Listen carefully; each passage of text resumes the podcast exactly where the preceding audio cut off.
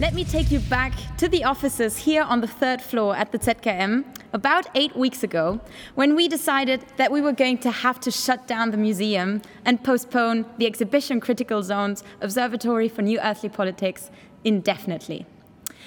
The thing is, we strongly believe that critical zones triggers conversations we must have right now.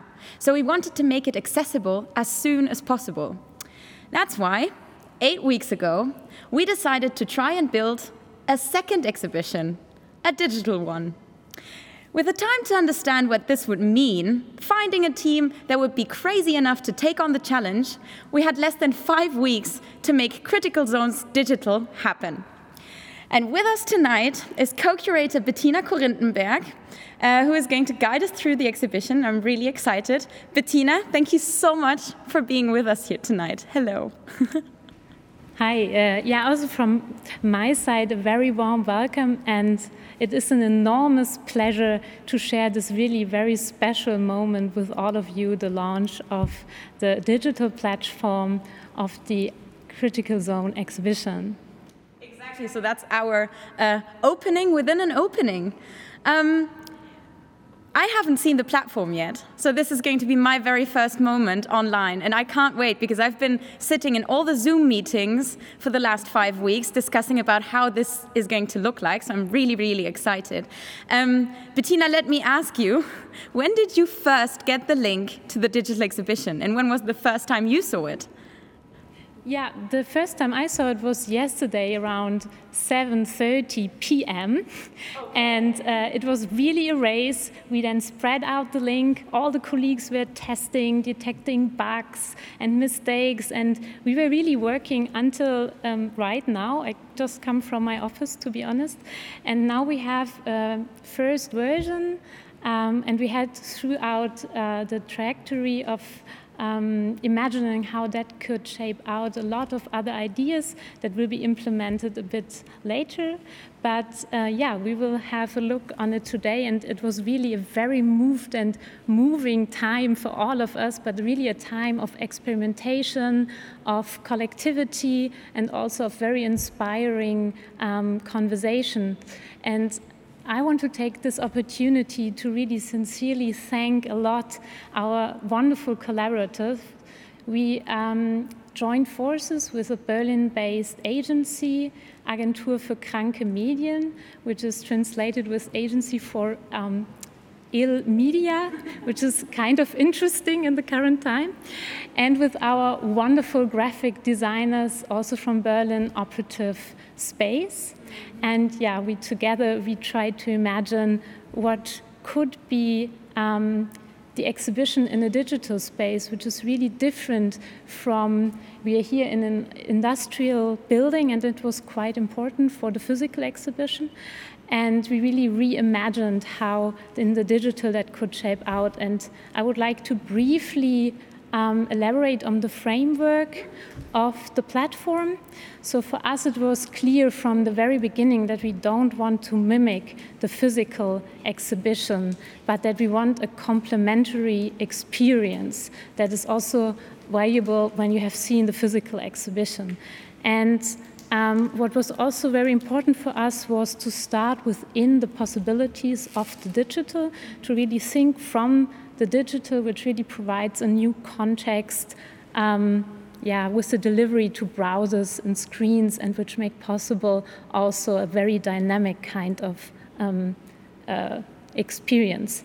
And we started from two, two ends. We started new discussions with a couple of artists, and here I want to thank Dan Wilcox from the ZKM Hertz Lab, who really did a tremendous job in the last weeks. And I know that he worked some nights through, and he really supported the artists by this translation of their works from the physical to the digital.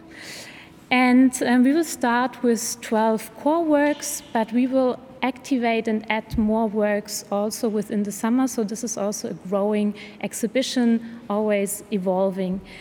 And um, for the platform itself, we started to think from the very specific spatiality of the critical zone itself as an ever evolving biofilm, which is very reactive and in which all the life forms make up their own space and time, form their life conditions, what we have heard a lot already about this evening, in which we are all embedded and entangled and actively co evolving. Yeah, but now follow me to the platform.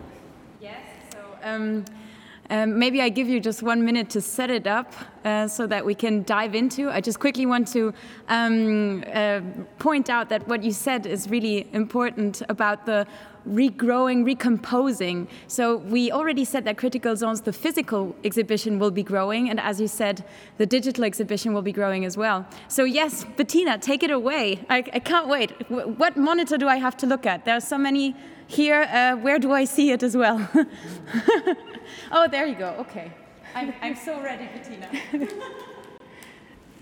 mm, so, yeah, it's a simple look at the first glance, but this is already a very special moment because if you would be right now in, uh, in Mexico City, Ciudad de Mexico, um, then you would see a different background and a different color scheme of the typography because this website is responding to the local time you are entering. We are now uh, here in the night mode, that's why we have this gray canvas and this turquoise um, typography, but in Mexico, Mexico you would see um, a much lighter background and a red typography. And we also have a twilight mode, which is kind of exciting.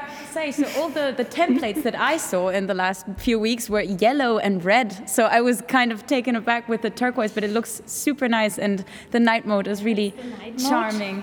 Okay. So we start to scroll, and scrolling is also the main movement you make within this um, platform.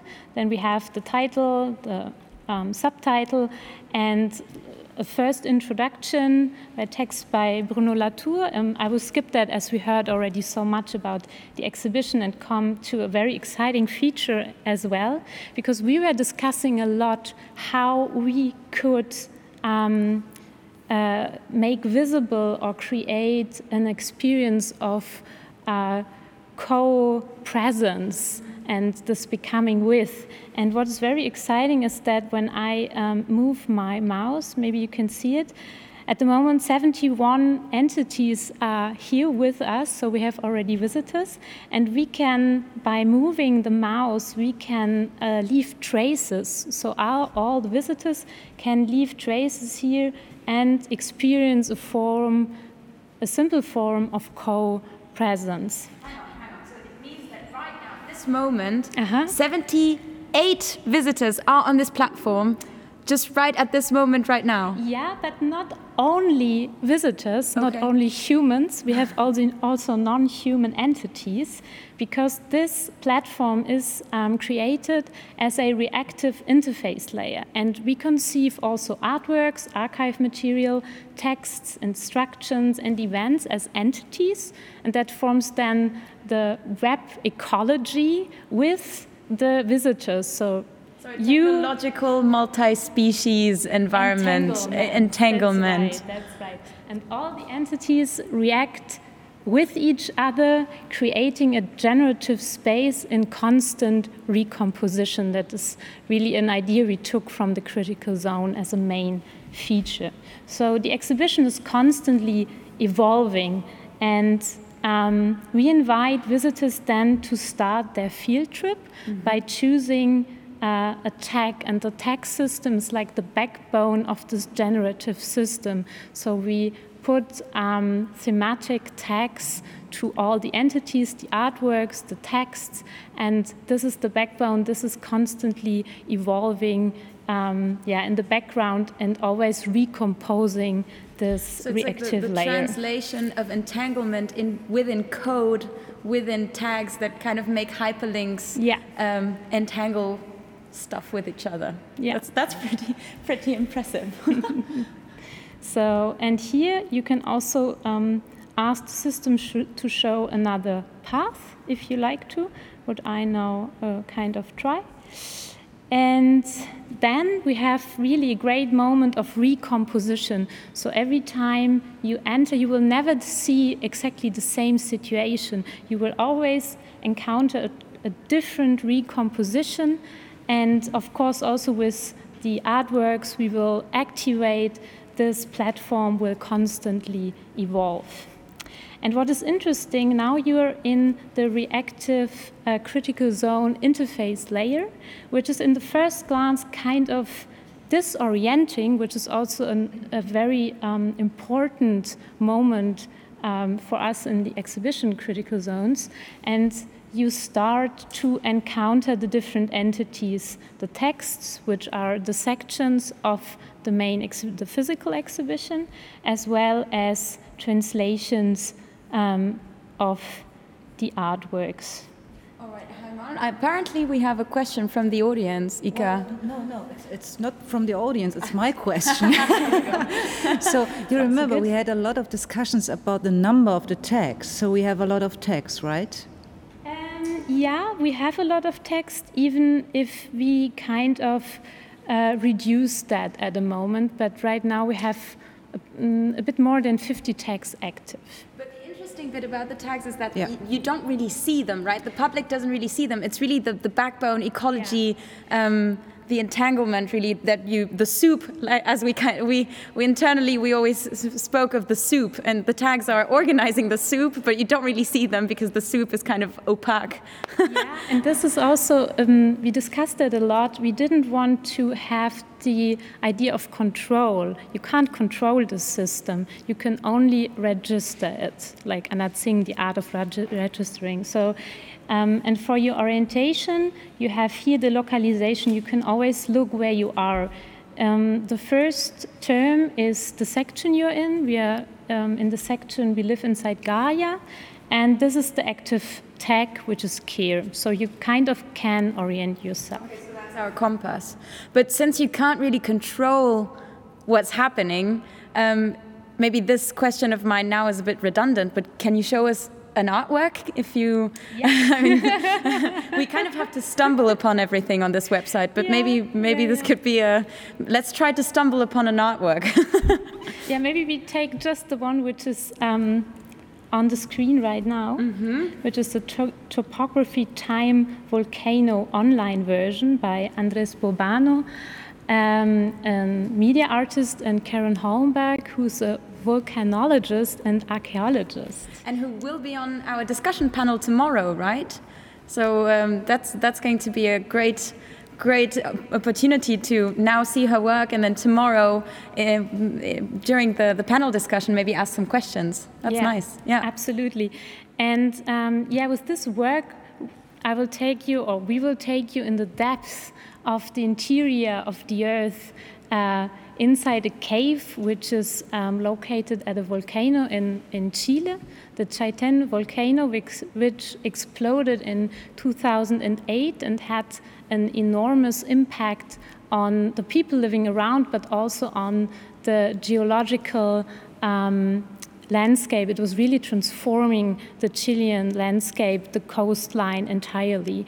And um, we now dive right now into it, and I think we have time to maybe, yeah, maybe see it. Look at one or two sections, yeah. yeah.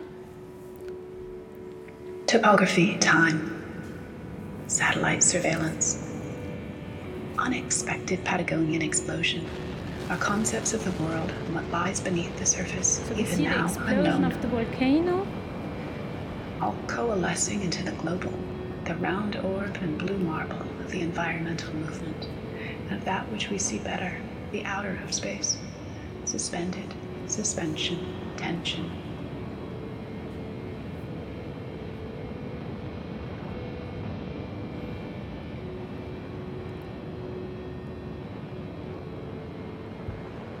So it's four chapters, and it was the chapter on the explosion. And what is interesting about volcanoes is that they really connect the surface with the interior of the earth. It's really this, um, yeah, and make visible this invisible forces which are very below under our feet. And now comes the section where you see a bit the destruction which happens due to the eruption of the volcano. Topography after the event, a different place.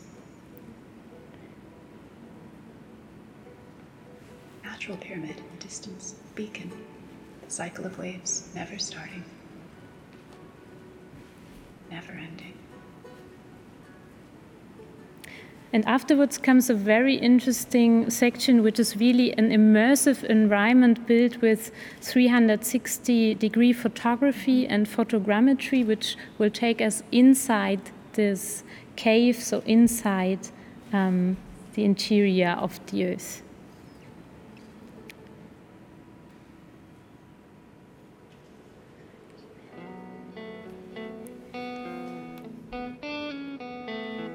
Is very interesting here, you can also, as all the visitors, can really explore this um, cave by moving around. You can yourself find your way a bit through it. Down, down within, the telluric, the deeply internally earthly.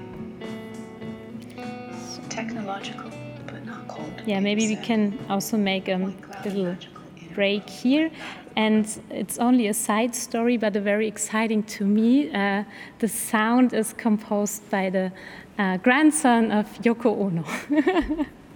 um, Bettina, about this, um, about this little skit that we just saw. Um, so you said it's a 360 degree video where the visitor on the website, on the digital exhibition, can move around and look around. Yes. Was that originally thought for Karen Holmberg's work here inside the Critical Zones exhibition as well, or is that a new feature? No, this is really a new feature. Here it would have been um, a projection right. in a smaller space, which we also now have to rethink because of the corona um, hygienic measurements. Um, and they were super happy to also have this moment of um, yeah, further thinking and experimentation with that work. And they also um, yeah, kind of made three chapters out of it, which were also before not. And Karen um, did also this uh, voiceover is a new feature, so it was really kind of a new work, and they were very excited. We were so lucky with all the artists who really pushed us a lot, and, and they, they liked a lot that we took this initiative to make up a new thing. Yeah, because that. that's something that I imagine quite difficult as curators. You know, you've been working on the exhibition for, I don't know, a year nearly already in contact with the artists, and suddenly you call them up saying, okay, so the exhibition is not going to be able to happen. Um, let's reinvent everything and uh, start from scratch. So that's kind of interesting. Did you? Uh, can you show us some another artwork? I think we have time for for another one. Um, or um, so I, I, I, would have a question. I'm not sure what was mentioned before, but um, are the artists in the real exhibition, or will the artists of the real exhibition be the same as all the artists in the virtual exhibition? Um, as we will, we won't have new artists, but we started the discussion with um, now yeah, more than 20 of them already, and we have already new works in the pipeline to go online already in June. Very exciting work by uh, Armin Linke, Barbara Marcel, who's a Brazilian very young artist. So they were, they, we have already, yeah, um, produced new works which just uh, need a bit of fine tuning. And but in the end, we would like at least to give the opportunity to all the artists to have um, a discussion with us and maybe yeah to see what is possible in in the digital for them because they really perceive it as um, a great opportunity.